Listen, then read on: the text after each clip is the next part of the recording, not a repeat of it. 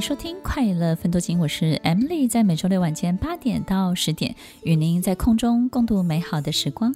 我们经常在大家都觉得是坏人的身上看见他的窘迫、他的为难，跟他不得已必须要做出的很多不合乎常理的事情。我们也会感受到某一种辛苦跟同情，他要这么持续的坏下去，他必须要这样，否则他无路可走，无路可出。他必须选择这条路，因为在他面前只摆了这条路，所以我们知道他不是全然的坏人，但是在某一个他人生的某几年当中，他选择了扮演这样的角色。我们也可以经常在好人的身上看到好人的偏执，看到好人因为坚持某一种正义的旗帜，让某一个僵局始终未能解。我们也可以在好人的身上看到一个不容别人动摇以及无法说服的这种执着。所以，在这个世界上，我们没有办法去告诉任何一个人你是好的或是不好的，只能够静静的等待这个时间的过去。它会变好，它也会变不好，变来变去。重点是，他在你面前有没有把最好的样子转向给你？这个才是最重要的。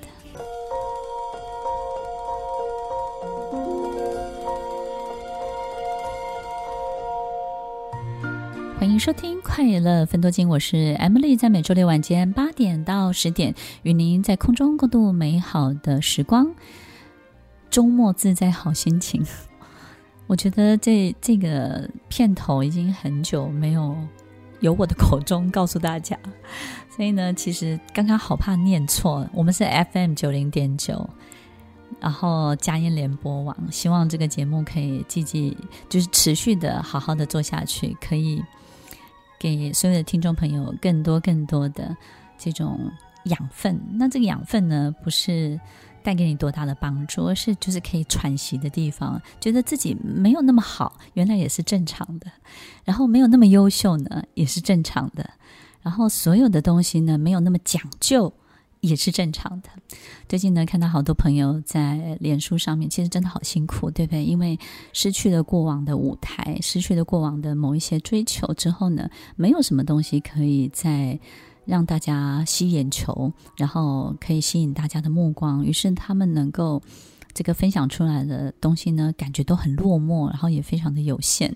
那我们的 DJ 呢，也最近特别的有感觉，因为在脸书或是 Instagram 上面分享的东西，你自己的观察是什么？我觉得好像有几个不同的阶段，就是前面刚开始。我们在那个三级刚开始的时候，我觉得看到很多人的焦虑跟恐慌。对对对。然后后来慢慢的就进入到大家去看、分享大家的生活都在做什么。这个有一个蛋塔效应哦，就是说呢，只要那几天在封奥运，大家这个整个奥运都洗版，对不对？对。然后只要那天是某某一个什么样的疫情，那疫情就洗版，对不对？对。所以其实是很容易把所有人的注意力集中在某一个议题上面的。对，然后会发现好像自己不注意这件事情，是不是好像就是疫情当中的不正常？然后就有很多酸民说：“啊，你又在蹭这个新闻。”对对。但是后来到第三阶段，我觉得大家又开始去找出一些生活的乐趣，或是好像去找出自己。除了工作以外的一些剩余价值，比如说呢，大家就会 po 那个打了疫苗之后，我是年轻人还是老年人，对不对？对。然后呢，就是说自己变成大食怪，就是突然食欲特别的好，或者是说呢，哎，自己其实有多惨，打了疫苗之后有多惨，反正各式各样的可能性都有，对不对？对。然后到呃这一阵子，大家就开始好像。变得又非常的积极正向，要去分享，要准备上班了，自己做好了多少的准备，然后暖身操是什么，收心操是什么？对，然后这个东西很有趣，因为过几天搞不好又疯了。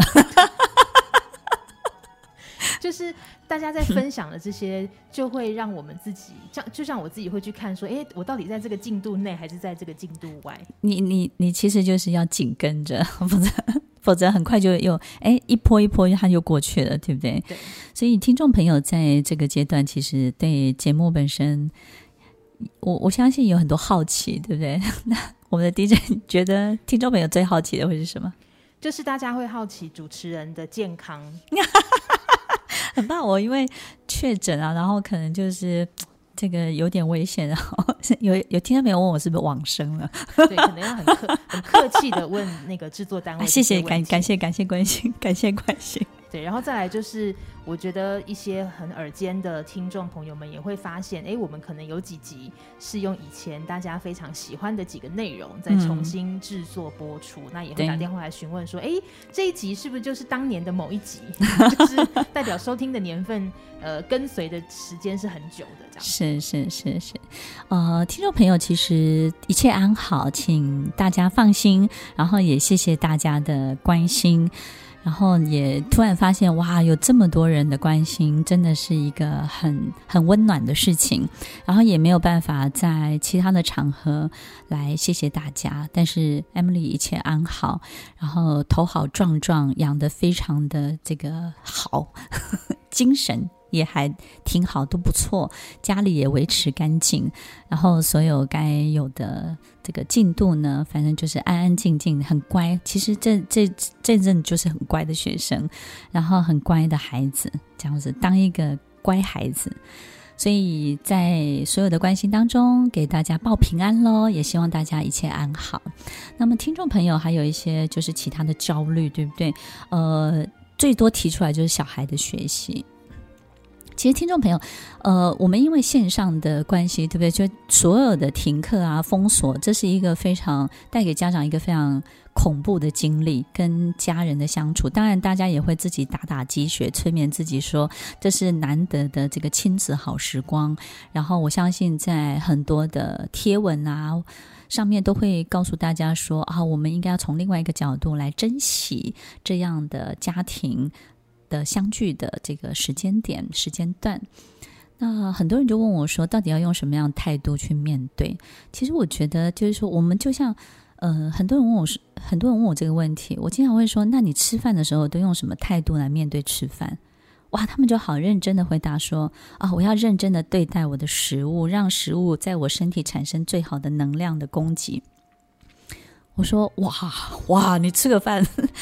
想这么多啊？OK，我说我说是这样子啊，就是我们吃饭就好好吃饭嘛，对不对？他说对啊。那老师你觉得我现在用什么态度来面对这段亲子时光？我说可是你吃饭半小时就结束啦，你不用花那么大的力气去想我到底要怎么面对吃饭，因为很快半个小时吃完饭，你就要去运动啦，你就要去上学啦，你就要去工作啦。那工作完我到底要怎么样面对我的工作？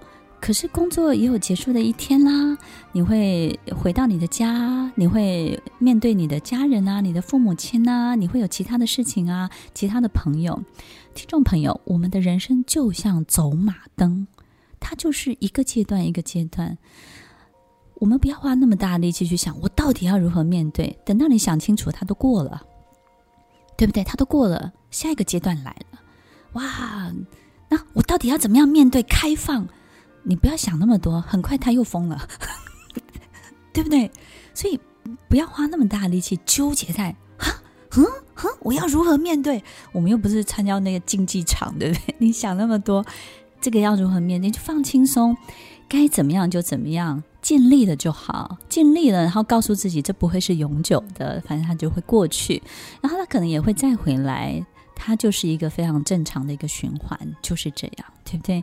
那所以。听众朋友在小孩的学习上面有最多的焦虑，除了这些相处，还有什么？还有就是有一些我们听到一些家长们的心声，就是刚开始的时候会很珍惜跟小孩先生相处的时光，对对，但是可能进到第二个月之后，就突然好怀念那个不是一天到晚在家里当家庭主妇的自己。OK，我觉得这是很好的。那这个呢，不是说啊，我终于知道痛苦是什么呢？不是，不是，就是你觉醒了，你知道吗？呃第一个阶段呢，就就像我们都有蜜月期嘛，对不对？我们去一个地方啊，或者是旅游或者什么，都有蜜月期。那这个蜜月期过了，我们就觉醒了，就啊，原来过去的距离才是最美的距离啊，对不对？我觉得先生去上班原来也是一种距离的美感，小学去小朋友去上学其实也是一种是就是距离的美感。那现在每天相聚在家里，其实有一些妈妈会跟我们说，她渐渐忘记自己最好的样子是什么。对，那我觉得这个觉醒实在是太好了，对不对？那等到这个开放，我们现在这个阶段已经开放嘛，那刚好就可以好好的做自己啦。你千万不要做回以前的自己，不要那么怀念以前的时光。不是因为 Emily 不怀念，我有时候也会很怀念啊，就是哦，以前大家可以聚餐啊，可以做什么。可是我觉得。未来也有未来的好处嘛，接下来也有接下来的好处，对不对？当我们一直留恋过去的话，就看不到接下来的好处是什么。所以我觉得你突然发现的这个觉醒，也是你过去觉醒不了的，现在突然理解了，我觉得是太好了。其实有好多朋友跟我讲，但这样讲好像有点不孝哈。但是一样跟听众朋友分享一下，这是两个半月是他有正当理由可以不回家，然后正当理由不拿钱给爸妈，然后正当理由可以不孝顺父母亲。然后正当理由可以跟所有的家人维持距离，因为他们在外面工作。然后有正当理由呢，可以不用每个月付两万块钱。所以听众朋友，这也不是笑不笑，就是说，哎，突然有一群学生突然解放了，对不对？那这个 我们 DJ 应该很有感觉。呃，我觉得距离真的是非常好的一种美感。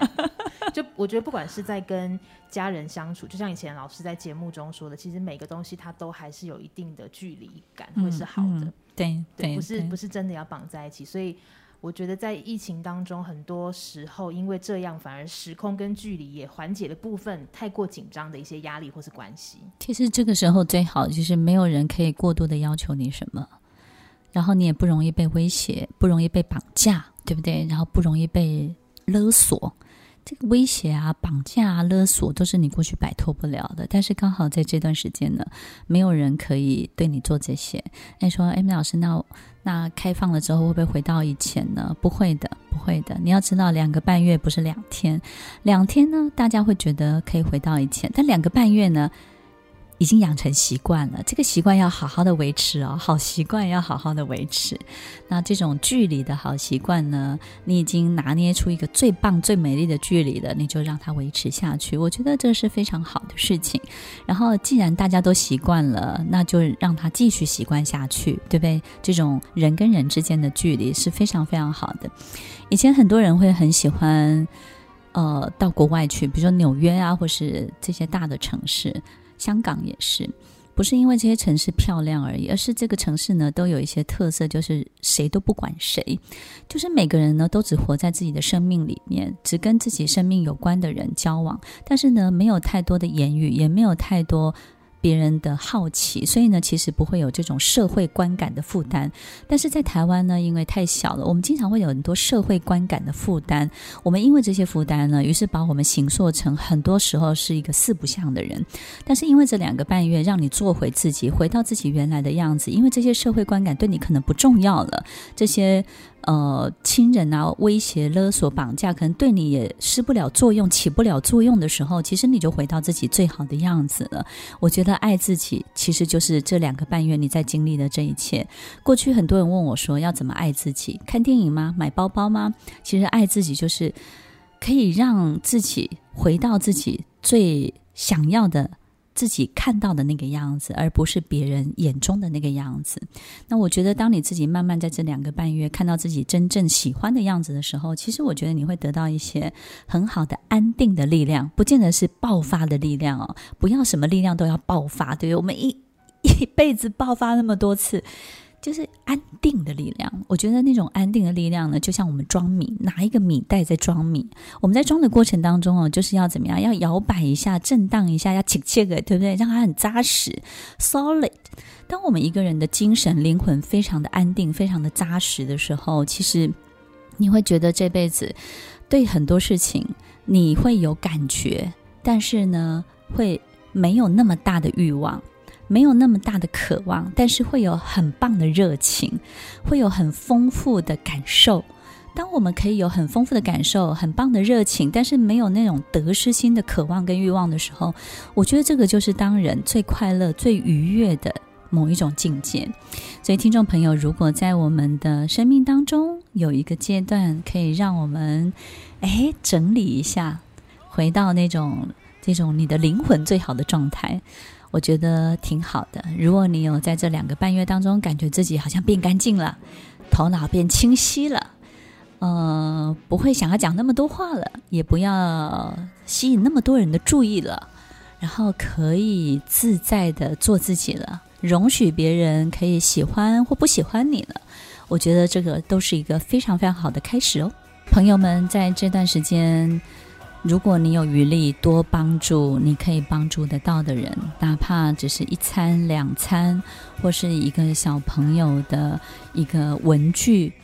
一个书本，只要你能够帮助得到的，你看得到的，所有辛苦的、正在被折磨的人们，如果你可以帮他们一下，慷慨一点点，如果可以的话，也许我们在这个同样的这个时间点，我们经历到的是不一样的。但是我相信，有了你的帮助，有了你的提供，他们的生命在某一个很辛苦的阶段，都会有一点点温暖的感受。听完今天的节目后，大家可以在 YouTube、FB 搜寻 Emily 老师的快乐分多金，就可以找到更多与 Emily 老师相关的讯息。在各大 Podcast 的平台，Apple Podcast、KKBox、Google Podcast、SoundOn、Spotify、Castbox 搜寻 Emily 老师，都可以找到节目哦。欢迎大家分享，也期待收到您的留言和提问。